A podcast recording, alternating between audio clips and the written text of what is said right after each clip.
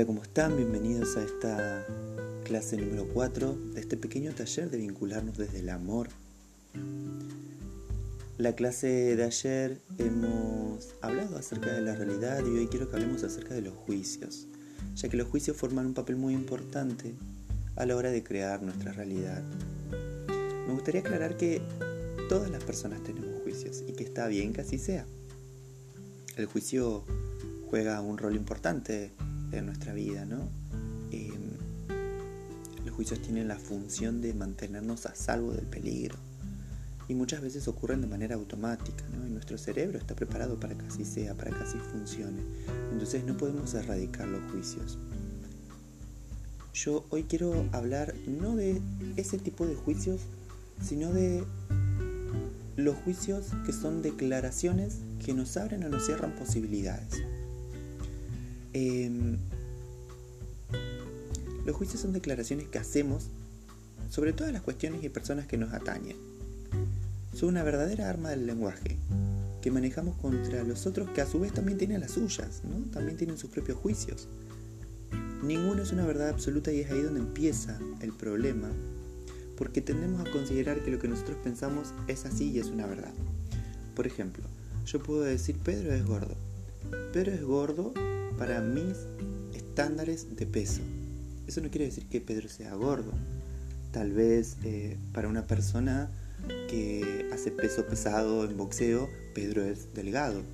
De hecho, hace muchos años atrás se consideraba que las personas eh, gordas eh, era sinónimo de salud y las personas flacas eran sinónimo de enfermedad. Entonces, podemos ver cómo los juicios van a estar dados bajo la lupa de cada persona. Entonces, eh, creo que es muy importante a la hora de, emitir un juicio em, decir este juicio es bajo mi punto de vista, ¿no? No es lo mismo que yo diga bajo mi creencia de peso o de cómo yo creo que es el peso ideal de una persona, yo veo que Pedro para mí es gordo. No, significa que Pedro es gordo para todo el mundo. Eh, fíjense también que cuando emitimos un juicio, lo hacemos acompañado de un tono de voz y de un lenguaje no verbal em, que muchas veces puede resultar hasta violento. Por ejemplo, eres un incompetente es un juicio cuya agresividad es evidente, como casi todos aquellos que se dirigen al ser de la otra persona, ¿no? Y acá es un dato muy importante a tener en cuenta. Cuando emitimos un juicio directo hacia el ser de la persona, claramente a la persona puede lastimarla y tenemos que estar muy atentos sobre ese tipo de juicios que emitimos a los otros. Cuando trabajamos en el coaching, lo que buscamos con el cliente es sustituir esos juicios por hechos objetivos.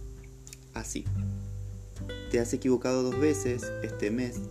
Al presentar el informe, se ajusta más a la realidad y a los hechos con respecto a la relación al juicio que emitimos anteriormente. ¿No? No sé si se alcanza a, a poder ver la distinción entre el primer juicio de eres un incompetente que está apuntado y redireccionado hacia el ser, a decir, este mes te equivocaste dos veces en esta situación, ¿no? Es muy distinto, ¿no? La manera de comunicar. Yo puedo hablar desde el hecho, fíjense que la clase anterior hablábamos de hecho más percepción igual a realidad. qué importante es empezar a distinguir los hechos, porque puedo empezar a hablar desde los hechos para salirme de los juicios y empezar a abrir posibilidades. Entonces, quiero que traten de empezar a identificar los hechos, como venimos trabajando desde la clase anterior, para empezar a hacer o emitir esas declaraciones de juicios sobre esos hechos y no juicios redireccionados al ser o a la persona. Tengan en cuenta que los juicios pueden ser de algo positivo o de algo negativo y tenemos que estar muy atentos a eso. Desde las herramientas de barras de Access se va a decir de que todo juicio es un punto de vista, ¿no? Entonces, un ejercicio que nos ofrece barras de Access es frente a un juicio, que una persona nos puede hacer, es decir, interesante punto de vista, ¿no? Porque es su punto de vista y no significa que yo sea eso, ¿no? Como tampoco significa que lo que yo pienso de esa persona, esa persona lo es. Entonces, es solamente un punto de vista. ¿Cómo empezar a cambiar esta percepción frente a los juicios nos predispone a nosotros en un escenario diferente.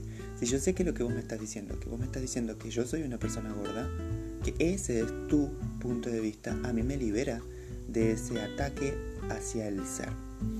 Entonces, quiero que empecemos a trabajar sobre esto, que empecemos a ver qué tipos de juicios estamos emitiendo, tal vez de forma automática sobre otras personas, y que empecemos a pararnos en los hechos. ¿sí? Muchas veces eh, hacemos juicios sobre las personas que tenemos al lado, sobre nuestros amigos, sobre nuestras parejas, sobre nuestros familiares. Juicios que lastiman, juicios que dañan, juicios que dejan heridas. Y muchas veces es inevitable volver atrás. Yo siempre digo, si se cae una taza y se rompe, por más de que la peguemos, la taza está rota.